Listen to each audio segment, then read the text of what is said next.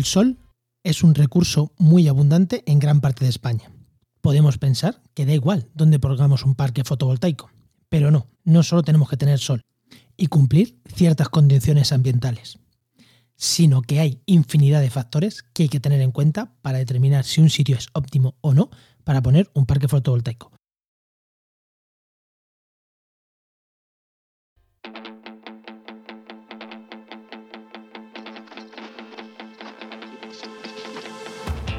Comienza Actualidad y Empleo Ambiental, un podcast de Juan María Arenas y Enoc Martínez.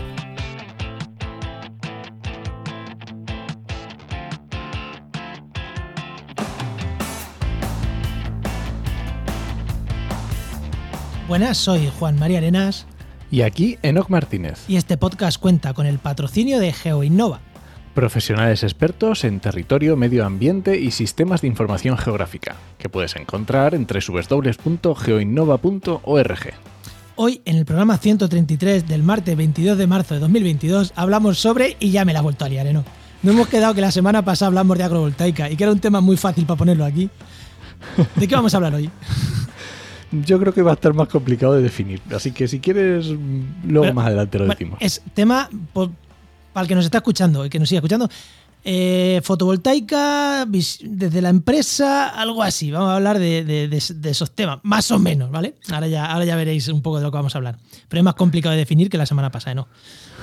bueno, pero antes, antes de entrar al tema, ¿qué tal, qué tal tu semana? Y ojo, ojo spoiler, estamos grabando con 15 días de antelación. O sea, eh, no. ¿Qué planeas que vas a haber hecho los días antes Vamos a ver, los días antes no lo sé, pero esa misma semana se supone que va a ser el Congreso Nacional de Evaluación de Impacto Ambiental en Cáceres. Y espero poder ir. Y además, ese fin de semana también es la geoquedada de Geocastaway, de geólogos, en Toledo. Y también espero poder ir. Así que espero ya os contaré si he sido capaz. ¿Y tú qué, qué, has hecho o vas a hacer esa semana? No lo sé, no lo sé, no lo sé, porque últimamente estamos con bastantes presupuestos, bastantes cositas así, entonces yo espero poder decir que hemos terminado algunas web de las que tenemos eh, arrancadas y algunos de los proyectos que hemos lanzado presupuestos que hayamos empezado a trabajar con ellos, pero no lo sé. es que estamos Oye, la semana, la semana pasada dijiste que ibas a decir una web que habíamos terminado. pero voy a esperarme porque no está terminada. no Es que no lo sé, todavía. espero que esté, pero no lo sé. Venga, vale, anda, pues eh, tira la sintonía y preséntanos al invitado. Venga, voy.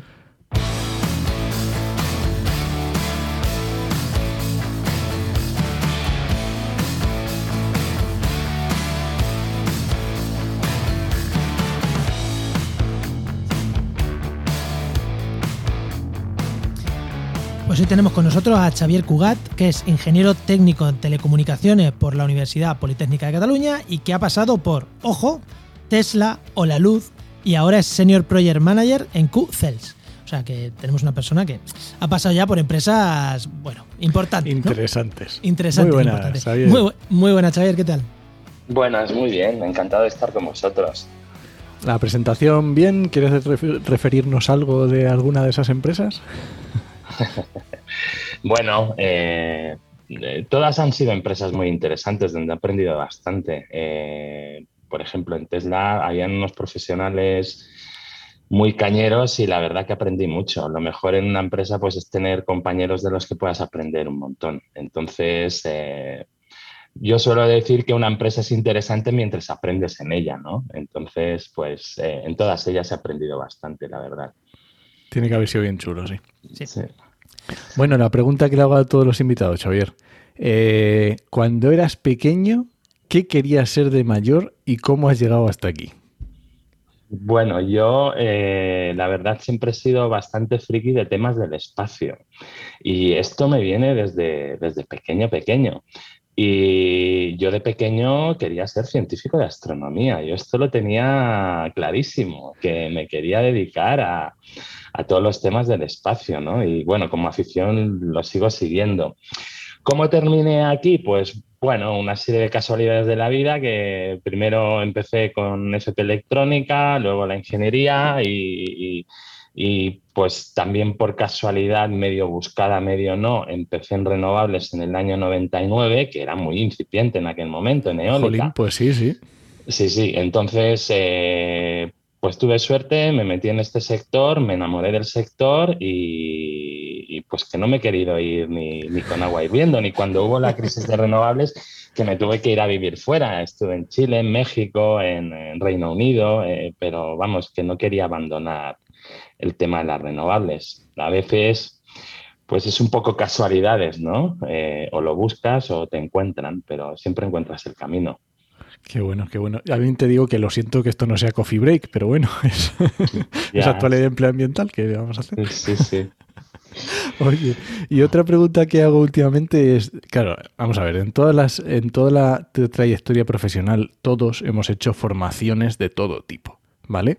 Algunas súper chorras, algunas súper alejadas de absolutamente de lo que estábamos en ese momento eh, estudiando o trabajando, pero alguna formación que tú te acuerdes y digas, es que esta formación fue, yo no sé cómo me apunté a eso, pero resulta que me ha servido, que me ha funcionado, que yo no sabía, pero aquello de, yo qué sé, de hacer Ikigai, resulta que sí, que tiene un, un, objetivo. Tengo un recuerdo muy especial de una formación que esto es una de las mejores cosas que me llevé de, de mi época en la luz. Eh, me pagaron una formación de oratoria que iban pagando a, ah, un grupito pequeño de personas que eran dos días encerrado con un coach. Yo, a mí cuando me enviaron a este coach dije, el típico rollo coach, no sé qué. Encima hizo una entrada triunfal en plan muy coach todo. y terminé que... Eh, eh, aprendí un montón, o sea, desde cómo hacer una presentación de PowerPoint que motivara mogollón a la gente, cómo no hacer las típicas presentaciones de puntos puntos, sino explicar cosas que realmente enganchen a la gente y esto. Y terminé ultra motivado, o sea, entré con pensamiento totalmente negativo y al final de 48 horas estaba diciendo, esto me ha servido pero a tope, ¿no? Y bueno, pues eh, la verdad que es una de las cosas que me llevé, porque esto ya, ya me lo llevé yo. sí, sí. Oye, oye, ¿no? Cuando tú pones ofertas de empleo en trabajamediambiente.com, ¿te suena haber puesto que busquen gente con eso, que, que, que, tenga estabilidad, que comunique bien? Joder, pues me llama muchísimo la atención, porque todo el mundo, en muchísimos trabajos se hacen presentaciones a políticos, a, no divulgativas, sino a políticos, a gente a la que le tienes que vender un proyecto. Hostias, y nadie busca esos perfiles que tengan eso. ¿No? A ver, esta skill de que dice, que dice Xavier de, comunicación, ah, no la veo, no es normal que la vea. Solamente en los perfiles de educación ambiental, comunicación ambiental, de ese tipo. Y la verdad es que mm, tiene razón que quizás igual debería pedirse un poco más, ¿eh? Bueno, eh, la verdad es que todos usamos la comunicación eh, en el día a día. Entonces me parece que es fundamental que, todo el mundo tenga una cierta formación de cómo, cómo comunicar. Cómo, al final se trata de, hacer llegar exactamente el mensaje que quieres hacer llegar y que a la gente le resulte atractivo el, mensaje. Yo creo que son simplemente estas dos cosas, ¿no? Eh, y es básico para cualquier trabajo. Muy de acuerdo. Pues totalmente. Bueno, ¿vamos al tema? Vamos al tema. Venga, vamos allá.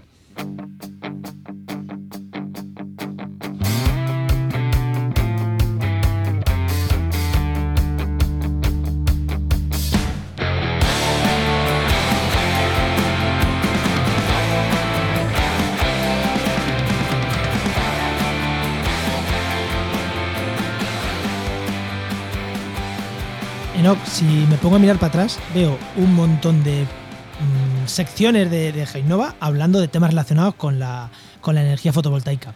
Hemos tenido a Álvaro Peñarrubia hablándonos de cómo conectarnos a la red, pequeñas instalaciones. Hemos tenido la semana pasada agrovoltaica. Hemos tenido eh, temas estratégicos con Joan Groizar, con Pedro Fresco. O sea, hemos tenido un montón de temas. Pero yo creo que el tema de tener a alguien de la empresa que, o sea, que sabe cómo funciona el pedir un proyecto de, fotovoltaica, todos los trámites que hay que dar, yo no creo creo que no lo habíamos tenido nunca en el programa, en 130 y tantos. O sea, hemos tratado toda la periferia y no hemos tratado, hemos tratado también impactos ambientales, evidentemente, un montón de programas de impactos ambientales. Pero el, core del, negocio es quién produce electricidad. Ese. Mm, no, bueno, eso no lo habíamos tocado. Un pelín la semana pasada de cuando hablamos de agrivoltaica, pero bueno, era un tema que queríamos tratar y ya coincidió que hemos tratado estos dos temas muy, muy juntitos y para eso tenemos aquí a Xavier. Entonces, eh, Ostras, ¿por dónde empezamos?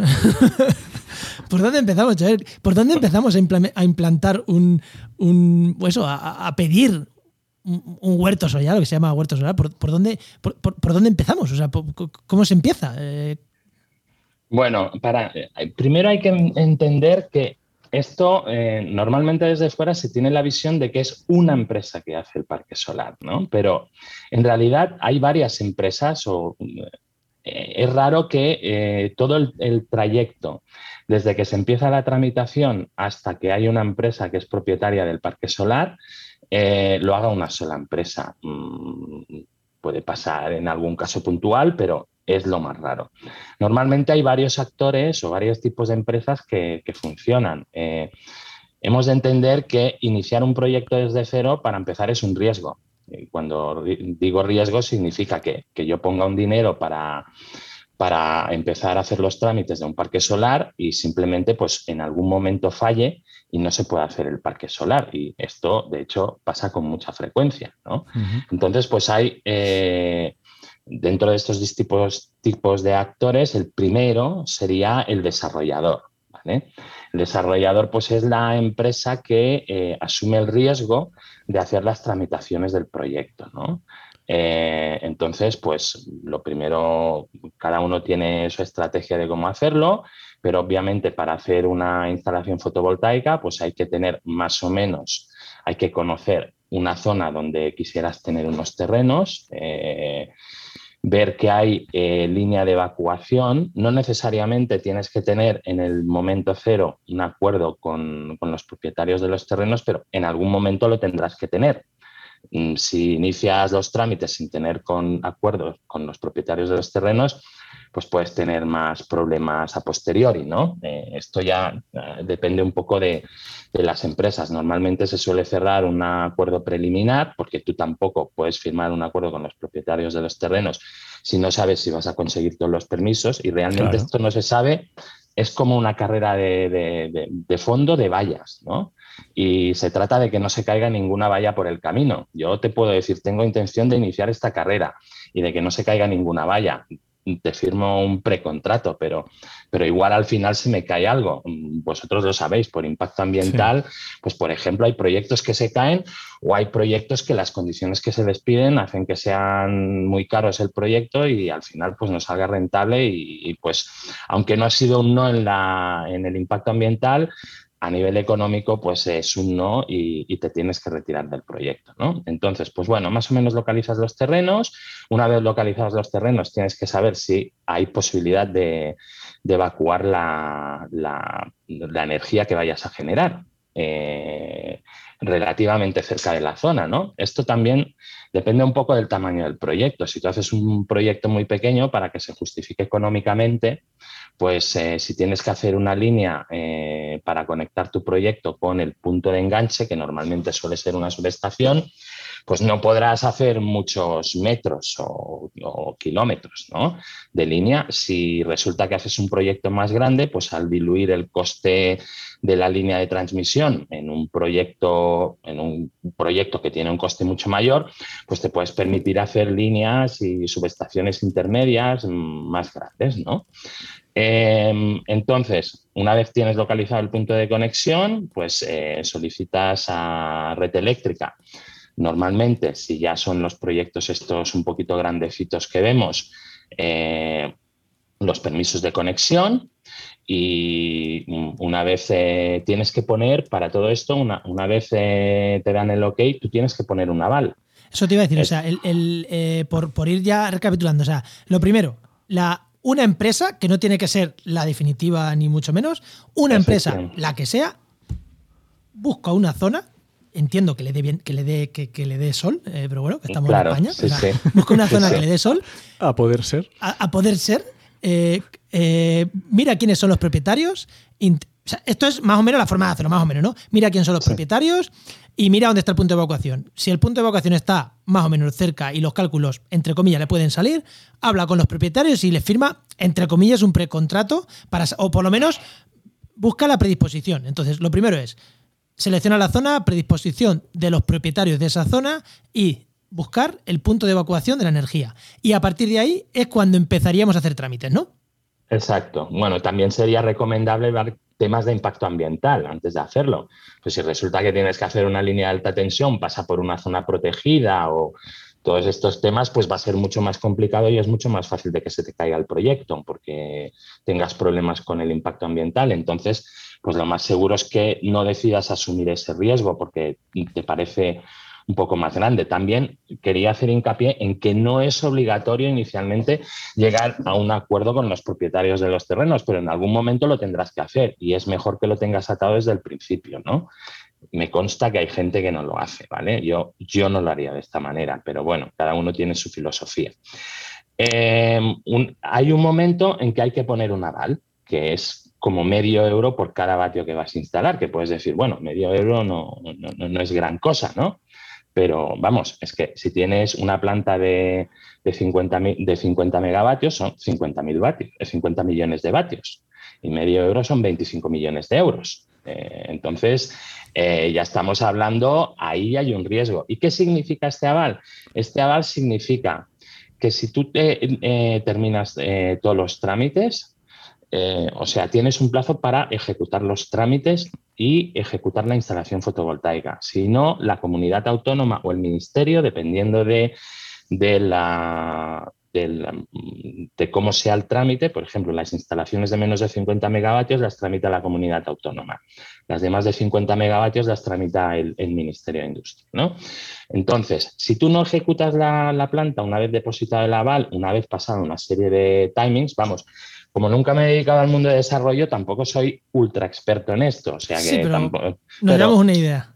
Eh, eh, entonces, eh, si tú no cumples estos trámites y al final no ejecutas la instalación, entonces se ejecuta el aval pasado un plazo de tiempo.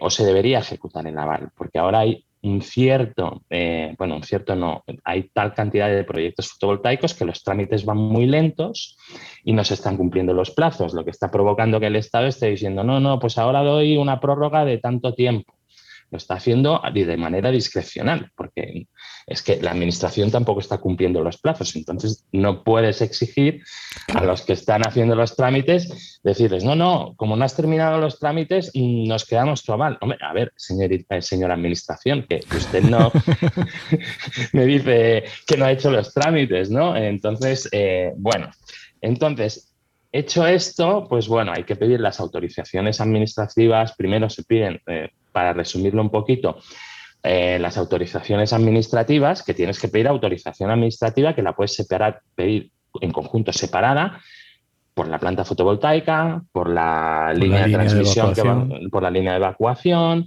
si tienes que construir una subestación por la subestación, eh, o, lo puedes hacer junto, ¿no? Em, bueno, entonces, eh, dentro de este trámite está el estudio de impacto ambiental, eh, pues bueno, el, desarrollador tiene que presentar eh, a la administración su opinión de cómo ve el, impacto ambiental que es de la planta y qué medidas correctivas propone. Esto lo presenta la administración y la administración tiene tres opciones, que sería la positiva, que es decirle, sí, tiene razón de todo.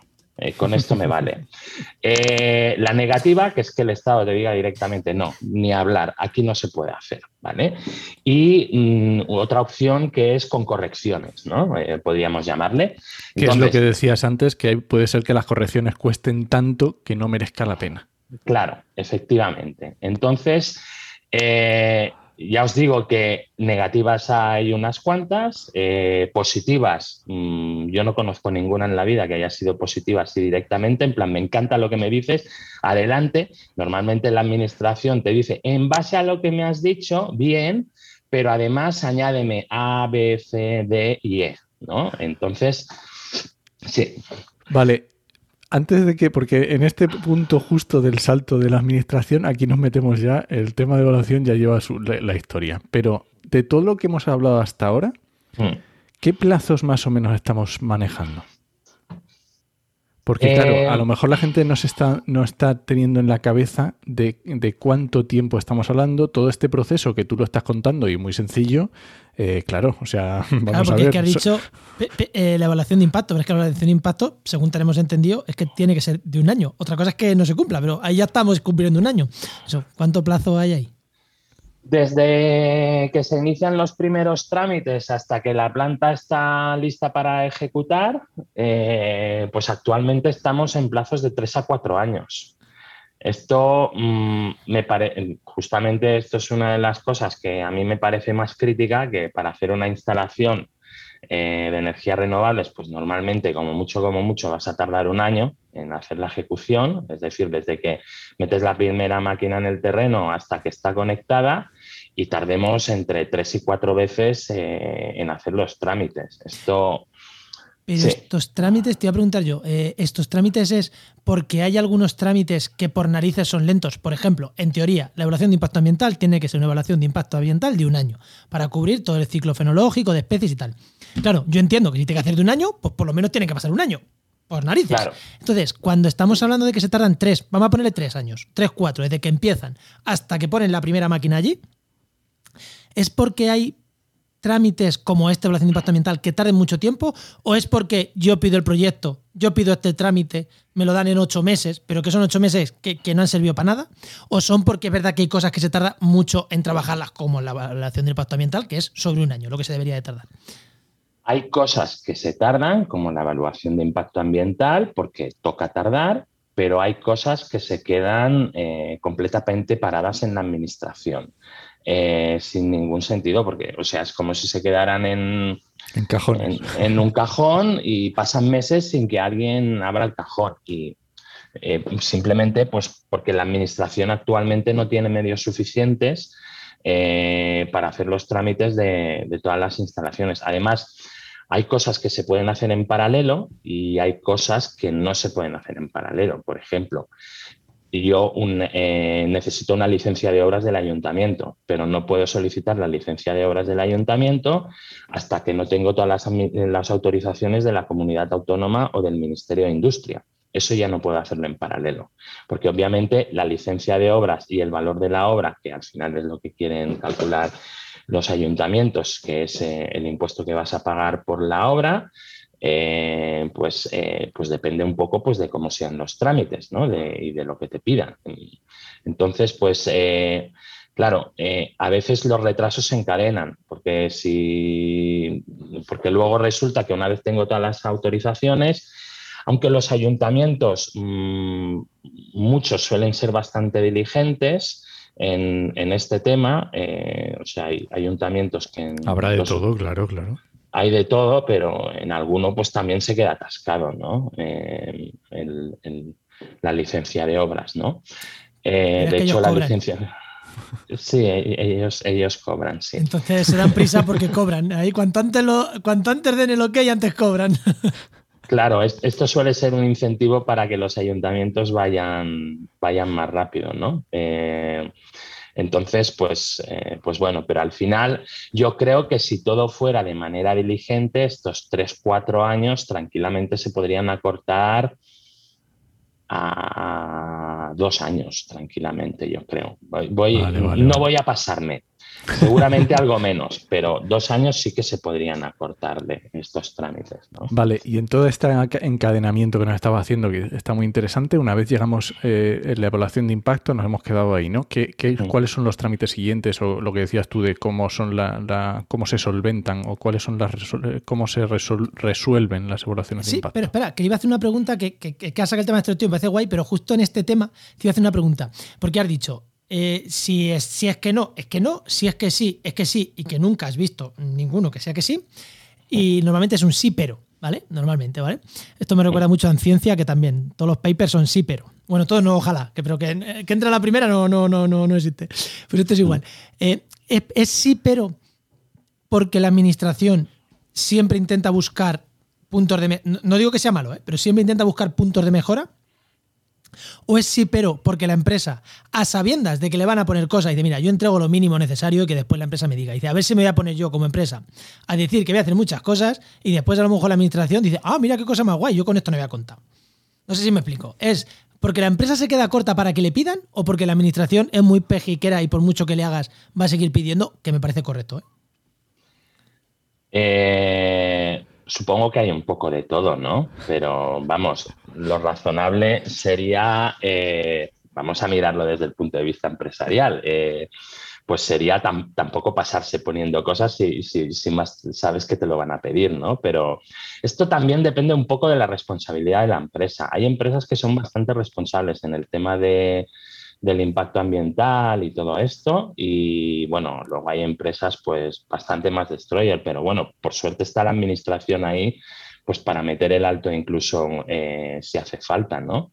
También la administración juega su papel, es decir, eh, también a veces se pasan las peticiones, como se puede pedir de todo, pues a veces dentro de la, en la evaluación de impacto ambiental hay cosas sorprendentes que no son cosas de evaluación, que no son impacto ambiental, como por ejemplo que te piden que si vas a meter cuatro, cuatro kilómetros de línea de transmisión entre tu planta y el punto de inyección, pues arregles cuatro kilómetros de línea para que cumpla la nueva normativa de otro, de otro que es pues los grandes, eh, Iberdrola, eh, Endesa o tal, y lo tienes que arreglar tú a tu coste. Y esto a mí pues me parece sorprendente que aparezcan cosas así en las evaluaciones de impacto ambiental. Esto son correcciones que te encuentras en, las evaluaciones, que, que te dicen sí, pero, y, y el pero es, vale, te dejamos meter esta línea aquí, si arreglas que otra línea cumpla las condiciones actuales, ¿vale? Porque normalmente son líneas antiguas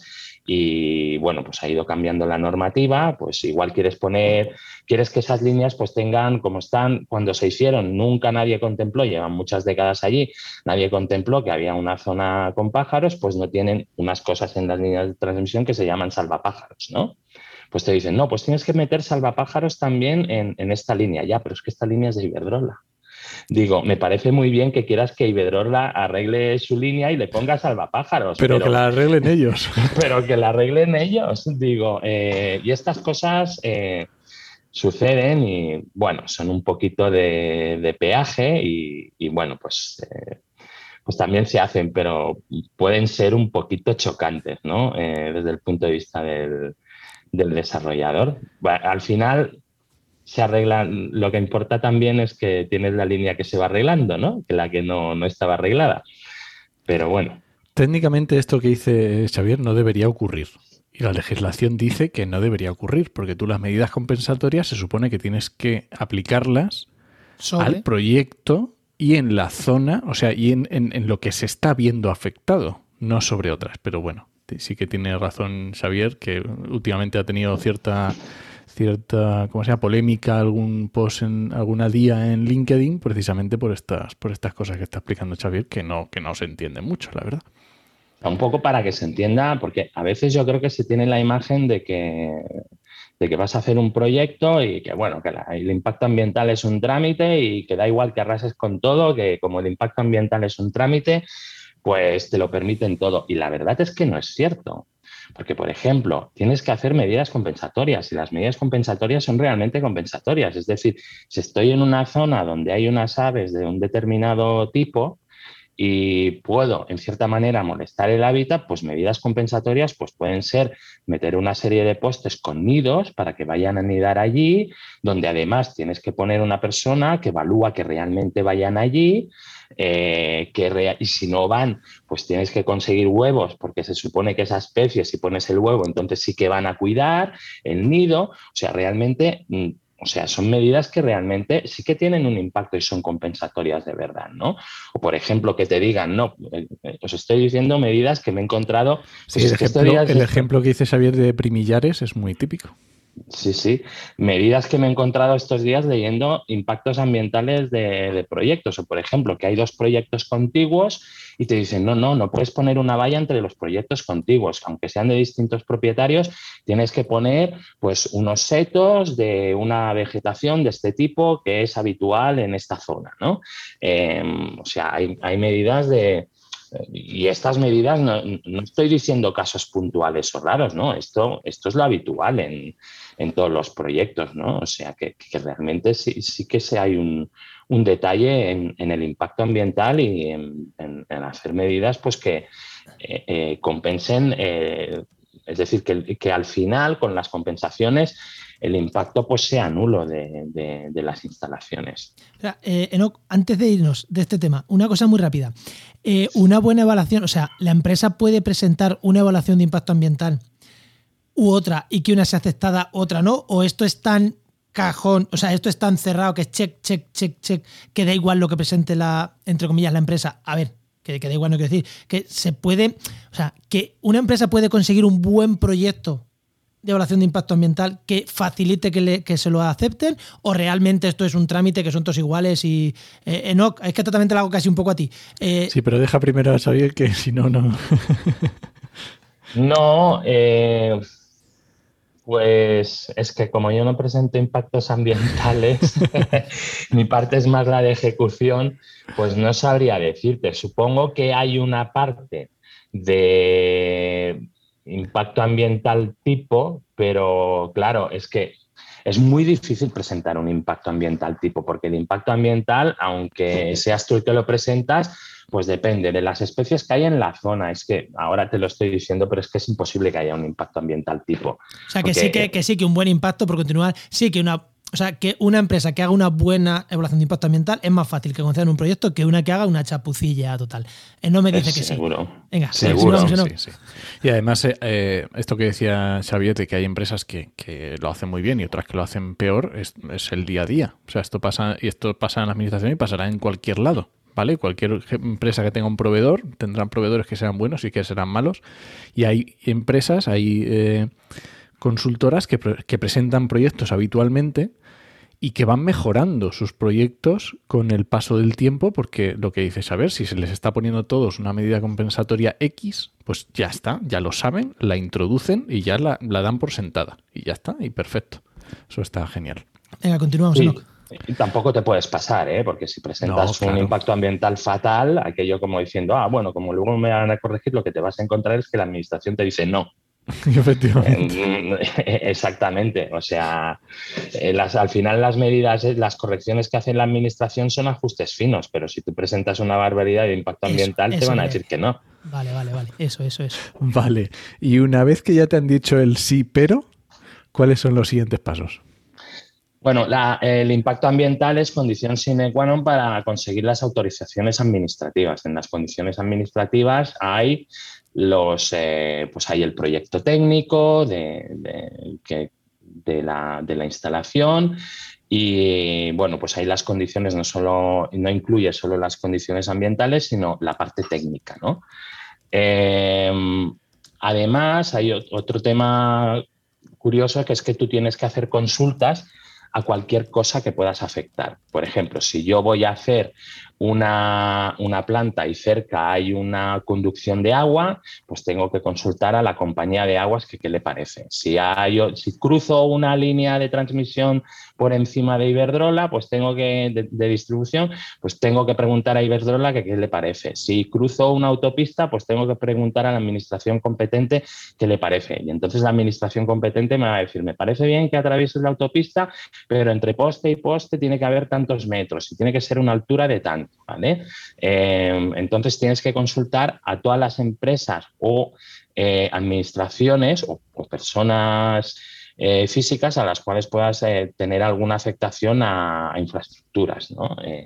Y esto va incluido dentro de los trámites de autorización administrativa. Y obviamente también se hace lo que se llama exposición pública, donde todo el mundo puede presentar alegaciones que luego la administración resuelve, ¿no? En función de las alegaciones, pues eh, toma sus decisiones. De, de, hecho, en el impacto ambiental también, también hay alegaciones de, de, quien quiera, ¿no? O sea, esto se hace, no, no, es un proceso oscuro entre la empresa y la administración, no. La, la, administración tiene que hacer público el impacto ambiental y luego quien quiera puede presentar sus alegaciones antes de que la administración presente su dictamen. Eh, una vez tienes todas las autorizaciones administrativas. ¿Haces una fiesta, brindas con champán? Pues sí, porque queda la licencia de obras. Hay la licencia de, de obras, es una cosa que se, eh, que se viene, es un acto administrativo, es decir, no te pueden decir que no a la licencia de obras, pueden dilatarlo o no, pero un ayuntamiento no tiene la potestad de decir que no, hacer una obra que esto es importante porque a veces veo quejas de parques solares que van al ayuntamiento o, o, de alguna renovable y dicen, no, pues no apruebe la licencia de obras. No, es que no aprobar una licencia de obras cuando tienes todas la autor las autorizaciones sería prevaricación. El del ayuntamiento no puede decir que no. Es un delito y gordo. Eh, eh, exacto. O sea, si tú tienes todas las autorizaciones, el ayuntamiento, pues podrá hacer, decir lo que quiera, toma cautela en esto o lo otro dentro del margen que le da la ley, pero te tiene que conceder la licencia de obras. Es como, o sea, vendría a ser el equivalente que yo cumplo todas las condiciones para construirme un edificio en el, pueblo y porque le caigo mal al alcalde, pues me diga, ah, pues no te doy la licencia de obras, ¿no? Es un alcalde, no lo puedo hacer. Si he cumplido todos los, requisitos para construirme la casa que yo quiero, en el terreno que yo quiero, el alcalde no me puede decir que no porque no le apetece o porque hay vecinos que no quieren una casa allí, ¿no? Mm, o sea, el alcalde, eh, si han cumplido la ley, el que pide hacer la casa, pues le tiene que conceder la licencia de obras. Pues lo mismo en este caso, ¿no? Una vez tienes esto, eh, que solo estamos en una parte del trayecto. Ya llega lo eh, interesante, claro, claro. Sí, sí. Esto normalmente los desarrolladores eh, venden estos proyectos a otras empresas que quieren ejecutar los proyectos. o sea que una vez llegado hasta aquí, dices, oye, que tengo esto, ¿a quién le interesa? ¿A quién le interesa? Y a veces Dada la situación eh, en que está el mercado, se llegan a comprar o hacer compromisos de compra antes de que estén terminados, eh, bajo ciertas condiciones. Es decir, vale, me creo, veo que está bastante adelantado, que ya tienes, que has puesto el aval, que no, esto, pues eh, parece un proyecto serio, me lo he mirado, digo, me, me parece interesante, pues llegamos a un compromiso que si terminas el proyecto yo te pagaré tanto, ¿vale? Eh, claro, el negocio, el negocio del desarrollador es que mm, tiene un riesgo, eh, el que compra no quiere asumir ese riesgo y de que se le caigan una serie de proyectos y de hecho se caen muchos proyectos. Por caerse significa que empiezas a hacer los trámites y en algún lugar u otro falla. O, no, es imposible obtener el impacto ambiental, o es imposible que puedas pasar una línea de transmisión, o una vez tienes todo, pues resulta que este eso, ¿El promotor es este primero o el segundo? Perdona, el desarrollador. Eh, olvidemos del promotor, lo he dicho mal, el desarrollador. ¿eh? El, el desarrollador pues, va a tener proyectos que va a empezar a hacerlos y al final no van a ser viables, ¿no? Es decir, eh, el desarrollador gana un dinero por hacer los trámites y asumir que cierto número de trámites que ha empezado a hacer, pues eh, le van a costar un dinero, porque hacer todos los trámites y hacer la ingeniería y hacer todo esto, pues cuesta un dinero, pero al final no va a obtener beneficio económico de algunos proyectos. Y las empresas que compran dicen, vale, nosotros queremos hacer instalaciones fotovoltaicas, pero no queremos asumir el riesgo de eh, que se nos caigan eh, los, proyectos. Simplemente quiero que alguien me dé, decir, mira, toma esto y puedes construir el, parque solar. ¿no? Eh, normalmente el que hace esto, el que construye el parque solar, pues es aquí empieza, mm, empiezan a haber bastantes distintos tipos de empresas, ¿vale? El, el, que construye el parque solar, el que está arriba, al final lo que os estoy explicando, estamos hablando de fotovoltaica, pero se aplica también a eólica. A otro o, tipo de proyectos, claro. O a otro tipo de proyectos. O sea, los trámites que tiene que hacer una eólica es exactamente lo mismo que he descrito hasta ahora y los actores que intervienen en el proceso, eh, pues también, ¿no? Em, hay una figura que ya no se estila tanto hoy en día, que es lo que os decía el promotor. El promotor pues, sería el que asume, el que compraría el proyecto Em, y, a ver, en todo esto pueden haber variaciones, porque estas figuras no son figuras legales que obligatoriamente tiene que haber un desarrollador, un promotor, no es obligatorio. Hay gente pues, que decide, no, pues yo hago la promoción y el, EPC, ahora os explico el EPC. Eh, yo no, pues yo soy muy lanzado y lo hago todo desde el principio hasta el final, ¿no? Puede haber empresas que lo hagan, ¿no? Pues un poco por explicaros el bloque, ¿no? El promotor lo que haría eh, es tomar los, los eh, permisos que hace el desarrollador y asumir el riesgo de la construcción. El promotor normalmente es alguien que no se va a quedar el proyecto fotovoltaico. Él, él asume la construcción. Eh, mm. Ojo que los trámites de la planta fotovoltaica no terminan cuando se, eh, puedes empezar a construir, porque luego hay unos trámites de construcción y a veces hay imprevistos, eh, unos trámites para la conexión de la instalación fotovoltaica. ¿Eh? En principio, en un mundo ideal todo está muy bien hecho, todo funciona fantástico y tal, pero los mundos ideales en los proyectos eh, no existen y a veces hay imprevistos, ¿no? Y, bueno, pues eh, a veces, pues Resulta que te dijeron, alguien te dijo, no, sí, sí, tienes permiso para conectarte aquí porque estamos planificando ampliar la capacidad de la subestación y va a estar listo para tal fecha y luego tienes tu proyecto terminado y resulta que no puedes conectar, porque lo que se tenía que estar hecho en el mes de enero, pues está en el mes de junio. Eso significa que has puesto un, montón de dinero en hacer la instalación fotovoltaica y no puedes empezar a ganar dinero, con lo cual estás pagando intereses, con lo cual estás perdiendo dinero eh, de, ese proyecto, ¿no?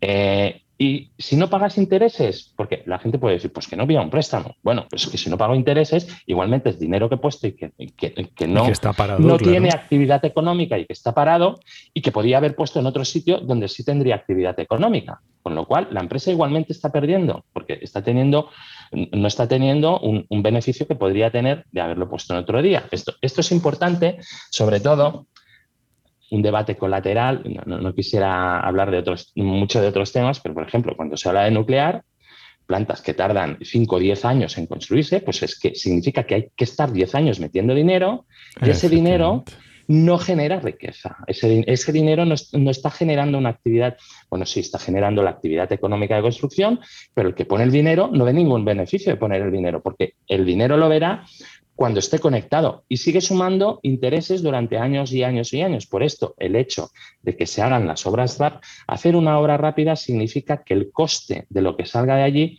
va a ser más económico. Hacer una obra que tarda mucho va a ser mucho más caro porque habrá que sacar luego bastante más rendimiento para compensar eso. ¿no? Y, no, y no hablemos del coste cuando tú hiciste el presupuesto y el coste cuando lo instalas. Porque claro, si estamos hablando de 3, 4 años, mm, bueno, las cosas pueden variar, ni, vamos.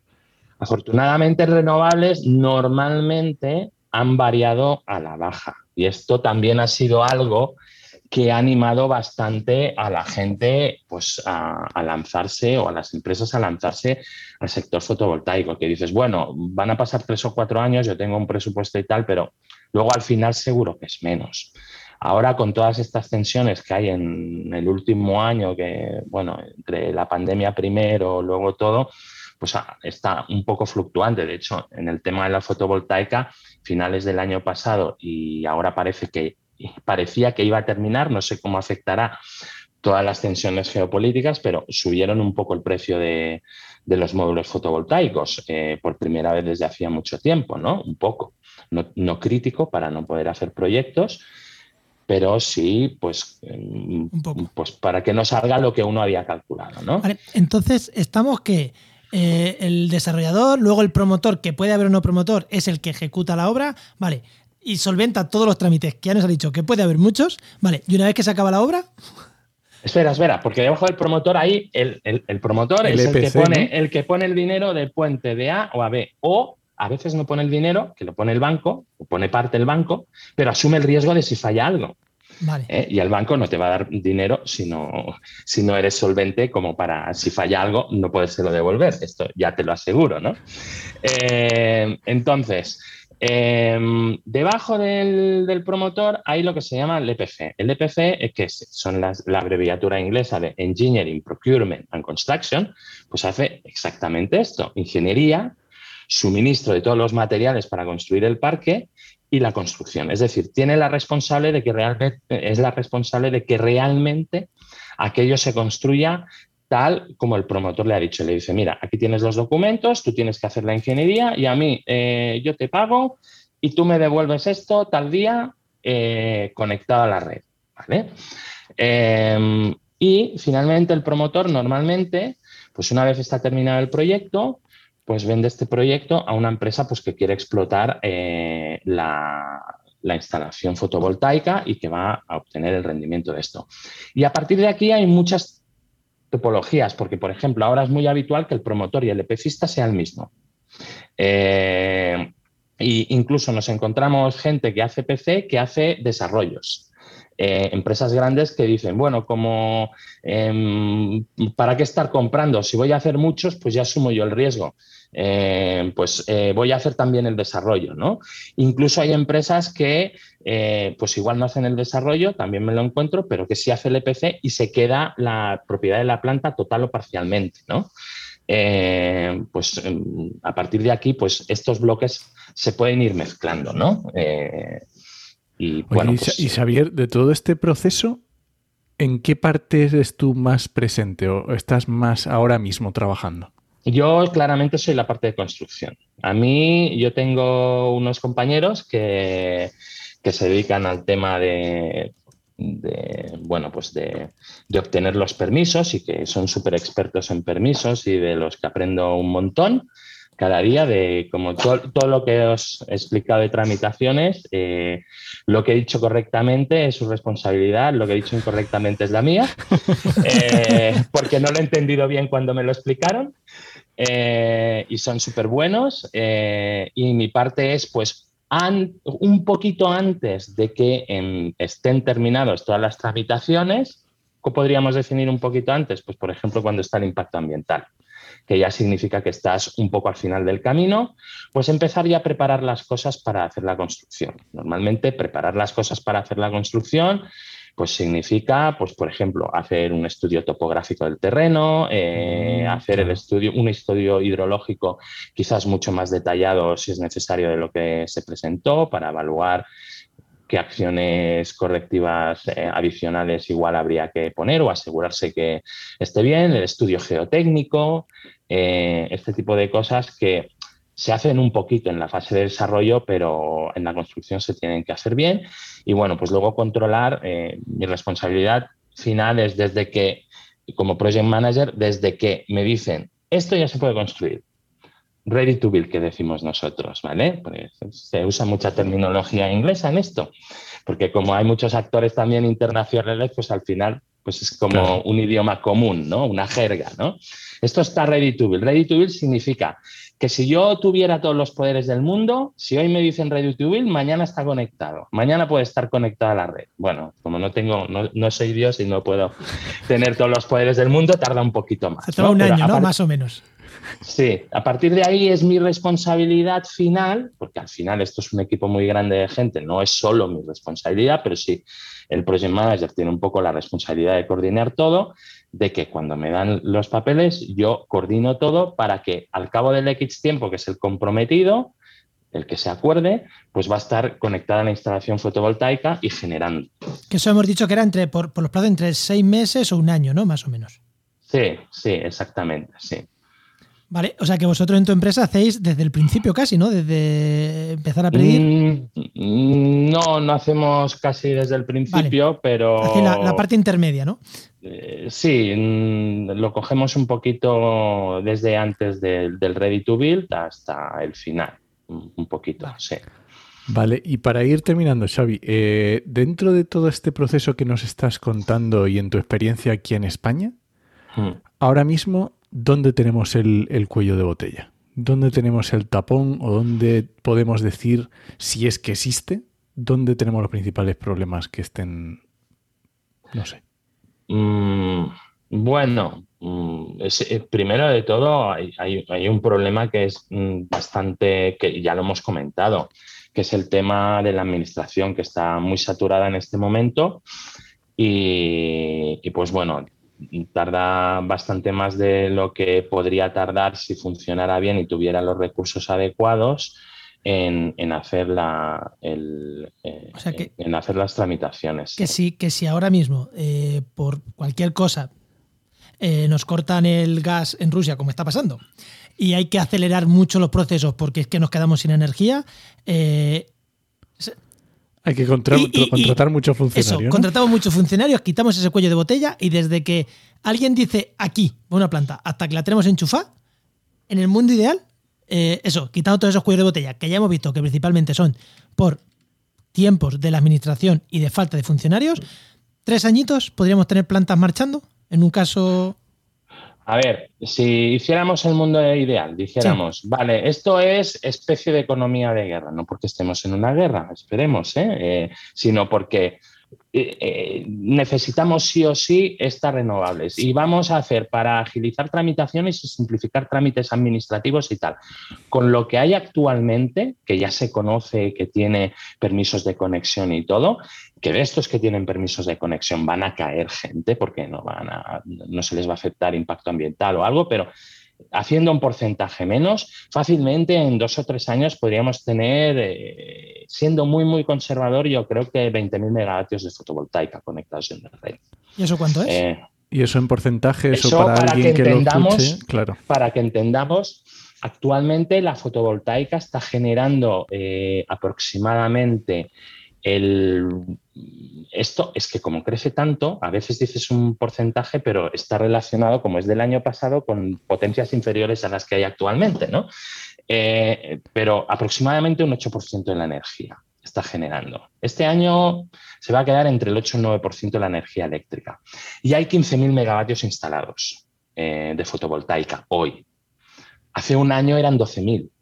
Vale, o sea, o que sí. este- que- y, y cuando tú estás hablando de esto, son que ya están los trámites empezados. O sea, estos 20.000 eh, sería acelerar Estos- por eso. Eh, Hay, hay, hay más de 20.000, hay bastantes más, pero cuento con que se van a caer unos cuantos. De hecho, estoy contando más del 50% que se caigan. Por eso os he dicho que estoy haciendo números súper Sí, conservadores. sí, ¿eh? y, y gordos, vamos, estamos Sí, haciendo sí, de sí, cuenta que, si, hay- sí, que sí. si salta una guerra y hace falta energía, mm, vamos a pasar de evaluación de impacto ambiental y vamos a pasar de mierda y vamos a ir a toda Si- leche. Si haces eso, salen 40, sale el doble. Si, si te pones a pasar de todo, 40.000, hay proyectos hoy para, para hacer 40.000 megavatios tranquilamente. ¿vale? Digamos, simplemente con los procesos acelerados, pero business as usual, o sea, tal, tal como trabajamos hoy en día, así, pero mucho más rápido, 20.000 megavatios se podrían hacer en los próximos dos años, yo diría.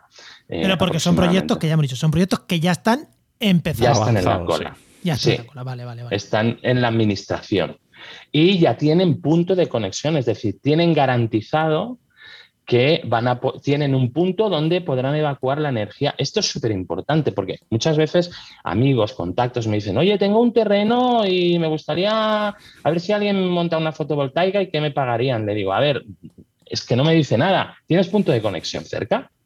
Digo, pues que, que tengas un terreno, si no hay un lugar donde pueda inyectar la energía eléctrica relativamente cerca, pues no me sirve de nada. Eh, claro, o me dice, sí, sí, si hay una línea cerca ya, pero luego miras en red eléctrica y dices, no, no, si es que aquí no se puede conectar nada porque ya se ha conectado todo lo que se puede conectar, porque las líneas tienen una capacidad.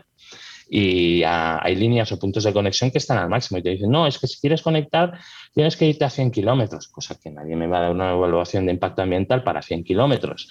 Eh, y además, eh, pues no, no, no, no es viable económicamente. O sea, tener un terreno, pues no, no es nada si, si en realidad lo que necesitas es el punto de conexión, ¿no? Bueno, pues estos tienen punto de conexión garantizado. Por cierto, uno de los motivos por lo que se pone el aval es porque justamente en el momento que pones el aval, red eléctrica o la distribuidora, si es pequeña la planta, te está diciendo, vale, yo te guardo esta potencia que sí me cabe aún para ti, Te la reservo. Ah, vale. te la reservo, ¿vale? Pero ojo, yo te reservo la potencia, y, pero hazme el proyecto, porque resulta que si me empiezan a pedir, y sucede, a igual uno serio que me viene, le voy a tener que decir que no porque ya no tengo capacidad para poner aquí. Entonces, ¿manera que tienen de garantizarse de que vas a ser serio? Bueno, si me- tú me dices que eres serio, bueno, yo, ¿sabes qué? No me lo voy a creer.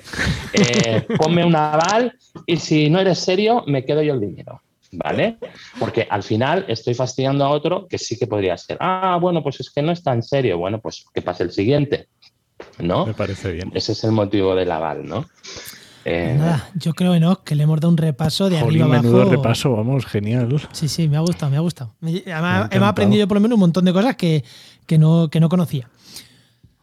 Bueno, Xavier, eh, no sé, cuéntanos dónde te puede encontrar la gente, qué- dónde te puede buscar, que yo qué sé, que si te quieren contratar o si quieren leer tus hilos de Twitter o yo qué sé.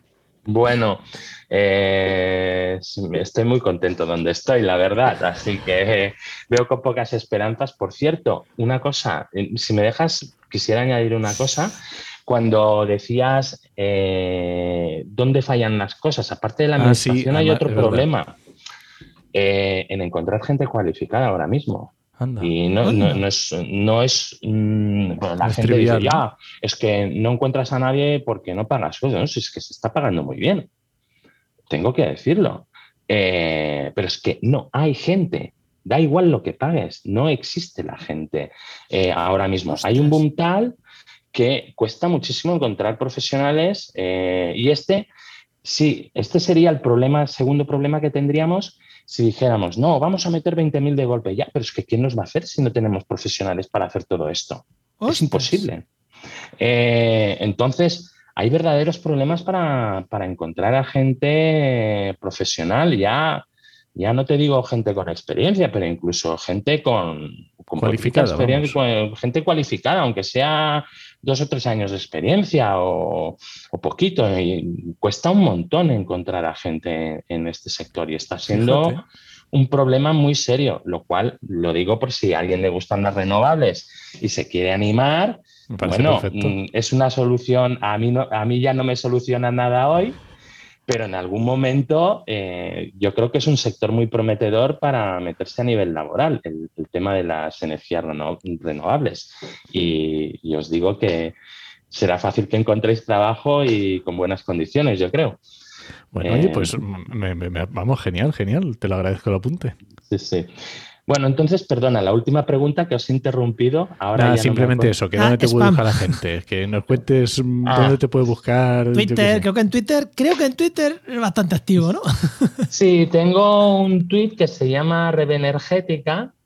Eh, eh, espérate un momento, se llama Revenergética. Sí, sí, sí, Revenergética con V. De todas maneras, V energética. Le vamos a dejar el eh, enlace en las notas, no te preocupes. Esto venía de un blog que tenía que se llama Revolución Energética, que escribí hace muchos años y que hace siglos que no, que no escribo en él. Entonces el Twitter nació como una pata adicional al blog que al final se ha quedado en la una, que me absorbe un montón de tiempo porque voy al baño, Twitter, eh, no sé qué, Twitter. Bueno, la gente se piensa que estoy twitterando todo el día, la verdad es que programo tweets Eh, o cuando hago un café a veces contesto cosas, no es que esté todo el día, sino que programo tweets para, para que salgan, pero bueno, pues eh, la verdad que pues, eh, con Red Energética pues me entretengo un rato con explicando las renovables. Al final yo creo que hay que hacer una labor didáctica porque en el fondo, y esto me he dado cuenta en los últimos tiempos, la energía es algo que mm, usamos, eh, lo vemos cada día, todo el mundo habla de la energía porque todo el mundo es energía, pero todo lo que hay detrás para que la energía llegue a nuestra casa es sumamente complejo. Desconocido. Y desconocido para mucha gente. Eh, los más saben que van buscando información porque no conocen. Algunos se piensan que conocen información y no conocen nada. ¿Lo des nombres, por favor? Eh, no, no, no, no hablo de, de yo qué sé, de, siempre hay aquello del Dunning-Kruger, ¿no? Que a veces el, el, síndrome de Dunning-Kruger, que a veces hay quien, quien sabe poco y se piensa que sabe mucho porque es muy sencillo, ¿no?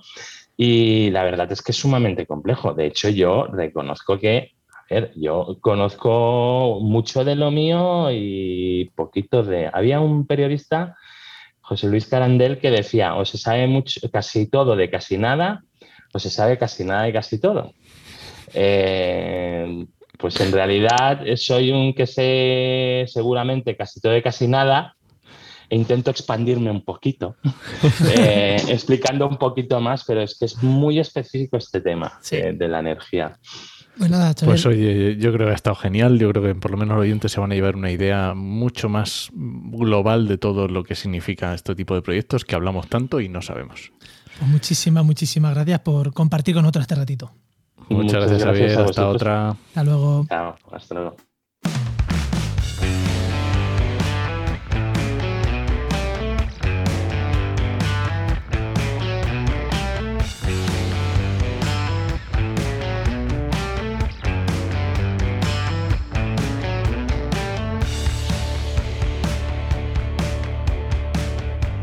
Pues vamos a cambiar de sección, pero no de tema, porque sé de lo que vamos a hablar ahora, lo he visto por aquí apuntado, y no vamos a cambiar de tema, vamos a seguir con temas de esto de, energía voltaica, y de hecho no vamos a cambiar de los últimos dos temas. Ya sabéis, la sección esta, que, es la sección de Geinova, que nos llega gracias a Geinova, que tenemos por aquí a, su directora Luis Quesada. Muy buena, Luis, ¿qué tal? Hola, ¿qué tal, Juan? ¿Qué tal, Enoch? Muy buenas. Muy buenas. Entonces, eh, no cambiamos de tema, ¿no, Enoch? No, y además creo que vamos a tocar un tema porque Juan se estuvo escuchando el episodio de la semana pasada. Juan, no, yo, yo. Yo, yo sí me lo escuché, yo me lo escuché porque lo edité, pero fue Luis el que se lo estaba escuchando. Y Luis también se lo escuchó, efectivamente. Sobre agrovoltaica. Y dijo Luis, uy, esto a mí me suena de algo. Un poquito. A ver, ¿qué pasa con la agrovoltaica, Luis? Bueno, la verdad es que, como siempre, me interesó un montón todos los eh, temas que vais tocando y la gente, la verdad es que es una gozada escucharos. Me ameniza muchísimo los viajes. Eh, pero bueno, eh, sí que me, me, me, resultó bastante curioso el, el, tema que propusisteis la semana pasada, porque estuvisteis hablando del tema de la, agro, eh, la agrovoltaica, que tiene una palabra complicada. Bien, eh, es curioso porque últimamente se están recibiendo bastantes informes, eh, sobre todo, por ejemplo, en la comunidad valenciana, que viene de, de, paisaje, de la Dirección General de Paisaje, en los cuales se proponen eh, el, bueno, pues la utilización de, de lo que es eh, el cultivo, de mezclar el cultivo con la parte fotovoltaica. Claro.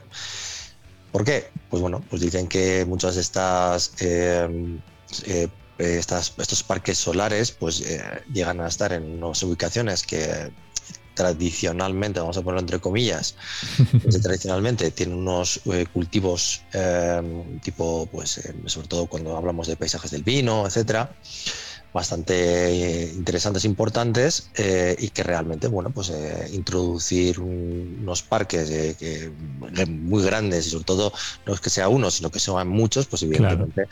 rompen con la estética del paisaje. ¿no? Ya esto es algo que ya hemos comentado, que ya habéis comentado de hecho en varios, en varios temas. Y claro, estuvimos hablando con Carlos Nache la semana pasada que esto no es simplemente venga, pone aquí las placas y ya está, que esto lleva un pifostio bastante importante. No, no, sí, en realidad la idea es buena, la idea es genial, pero daros cuenta que llegarla, o sea, llevarla adelante, eh, el proyecto en sí va a sufrir completamente. Es decir, tú haces una propuesta de proyecto, ellos te la evalúan y dicen, ah, muy bien, a, como estás afectando a terrenos, a paisajes, eh, eh, pues eso, pues de la vid, pues eh, deberás de hacer una mezcla, deberás de, deberás de trabajarla también con, con vid. Claro. Pues vale. Porque aquí, aquí, para que no se nos olvide, trajimos otro día a Carlos, que era de una empresa de instalación, de, de, de agrovoltaica, y hoy tenemos a Luis, que es, que es de una empresa que lo que hace es, es eh, informes y evaluaciones de impacto ambiental de esos proyectos. Claro, eh, tú es quien te comes el, vale, sí, yo aquí integro la fotovoltaica con el AVID, pero claro, luego te puede llegar la empresa y decir, ya, ya, pero es que técnicamente esto es muy jodido de montar, que es lo que nos decía Carlos. O sea, que tú estás entre medias entre lo que la administración pide y lo que la empresa dice, ya, pero es que esto es muy jodido, ¿no? Y, el, punto intermedio de, ostras, voy a hacer algo que, que, reducir el impacto ambiental, pero que sea técnico y viable para la empresa, es el punto chungo, ¿no? Por lo que nos estás comentando. Sí, sí, es bastante complicado. A ver, que como digo, que la idea es bastante buena, pero que esto requiere que eh, esto vaya desde el proyecto, desde la génesis del proyecto. Es decir, oye, vamos a hacer esto, ya sabemos lo que hay, vamos a intentar eh, hacer un una propuesta de parque que integre pues, eh, pues este tipo de paisaje o este tipo de, de cultivo con la propia producción de la de fotovoltaica. Pero claro, esto hay que pensarlo desde el principio. ¿Y eso? Porque evidentemente, si lo planteas una vez y has hecho la propuesta, el proyecto se te va, se te va a pique, claro. o sea, porque eso es complicadísimo. Entonces, Luis, eh, vosotros y bueno, toda la gente que se dedica a estos, a estos, la parte de los informes ambientales de estos proyectos, claro, requiere que empecéis a participar en los proyectos mucho antes, incluso, ¿no? Claro, en la propia concepción del proyecto, porque es que si no, no tiene, no tiene sentido. Sí, claro. Esto tiene que ser un sentir, una filosofía propia de los, de los promotores. Y mira, claro. eh, si queremos si queremos desarrollar esta fotovoltaica y la queremos desarrollar aquí, vamos primero a ver qué es lo que hay y evidentemente vamos a ver de qué forma integrar el paisaje, de integrar nuestra propuesta de, de, proyecto dentro de este paisaje.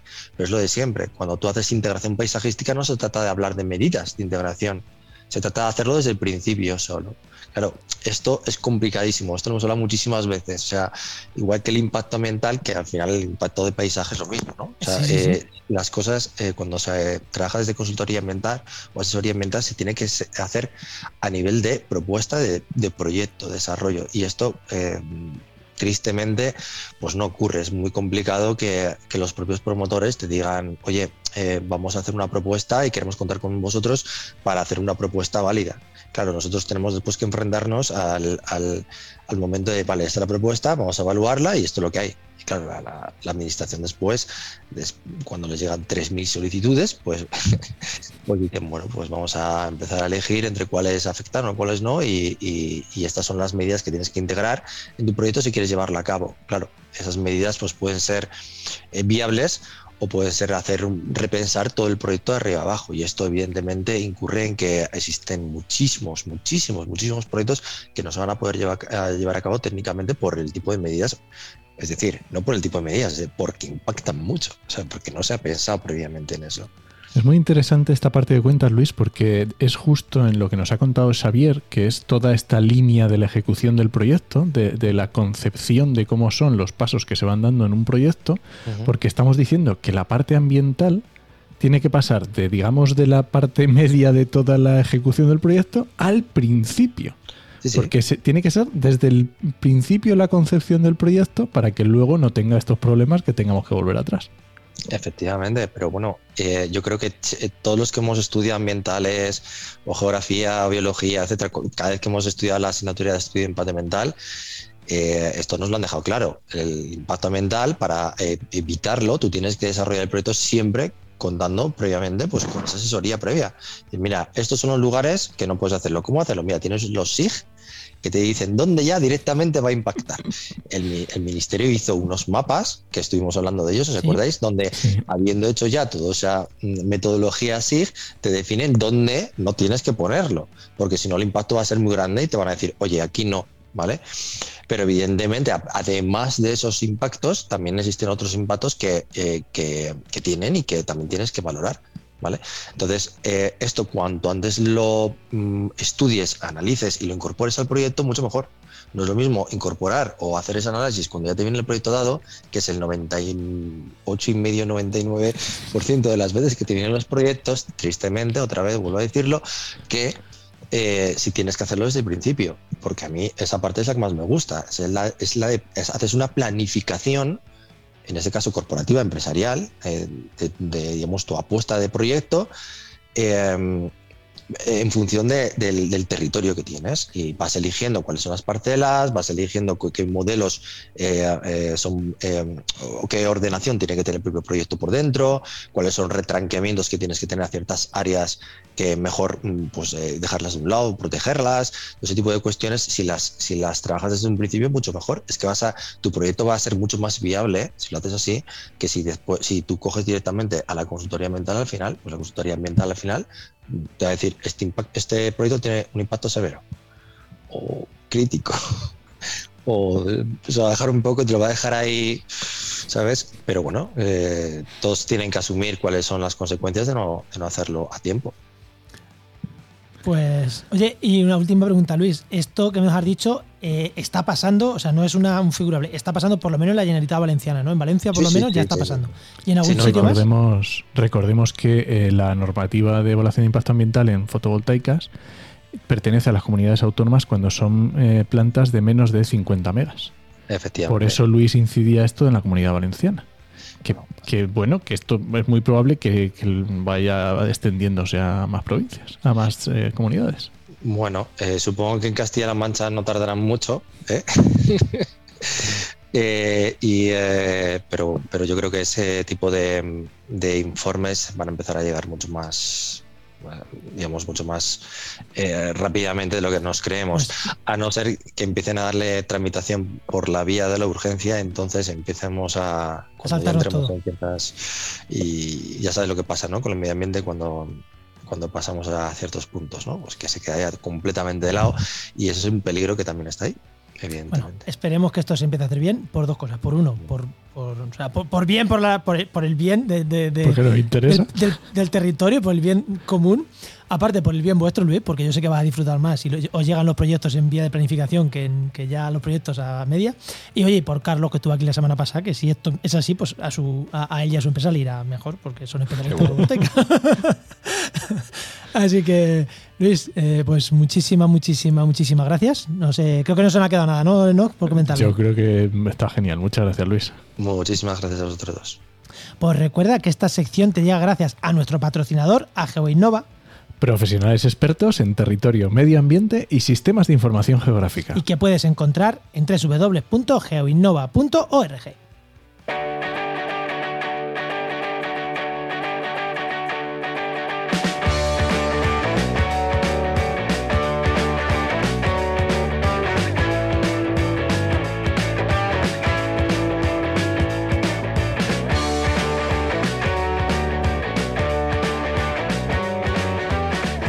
Bueno, no. Mira, Se nos ha quedado un poco largo, ¿no? es que, mm, es que tiene inicio y fin. Es que tenemos que llegar al final del trámite. Y es que estaba súper interesante además. Es que toda la parte de... de jolín, es que está súper guay. A mí me gusta, a mí me gusta mucho. Y la conversación que hemos tenido después, también. Ta- Pero eso también. se queda para nosotros. Ya sabéis que ni lo grabamos, nunca. Bueno, ¿recomiendo un podcast? Venga, recomiéndame un podcast. Pues mira, esto que estaba, el el apunte que ha hecho Xavier acerca del empleo futuro, un podcast que se llama El futuro del trabajo, que también es un poco de este temas de recluta, rec- de, ¿cómo se llama? reclutadores de personal y este tipo de cosas, pero es muy interesante también para escucharlo para los que estén buscando empleo, para saber por dónde van los tiros y tener ese hacking previsto. Ya van dos en las últimas tres semanas de este estilo, ¿eh? Sí, y alguno más que tengo guardado, ya verás. Venga, despedimos. Venga, Este podcast pertenece a la red de podcast Podcastirae, la red de podcast de ciencia, medio ambiente y naturaleza. y muchísimas gracias por compartir el programa, por los comentarios en redes sociales, por los cinco estrellas que nos dais en, en- en donde, donde se puedan dar cinco estrellas y diez si se puede también, gracias por ello. Pero sobre todo los comentarios y los compartidos en redes, porque es verdad que nos ayudan mucho a, a- a- a darle vueltas, a pensar y a llegar a más gente. Parece una tontería, pero cuando comentáis, aunque solo sea, eh, me ha gustado mucho el programa, tal, al final hacéis que llegue más gente. Y, y- y eso es, pues, lo agradecemos mucho por eso, porque nos ayudáis a ser altavoz. No hay ni, muchas veces ni que compartir. Comentar en el hilo ya nos ayuda a llegar a más gente. Así que muchísimas gracias los que, los que lo hacéis. Muchas gracias. Y nada, te esperamos en el siguiente programa de actualidad y empleo ambiental. Nos escuchamos. Adiós.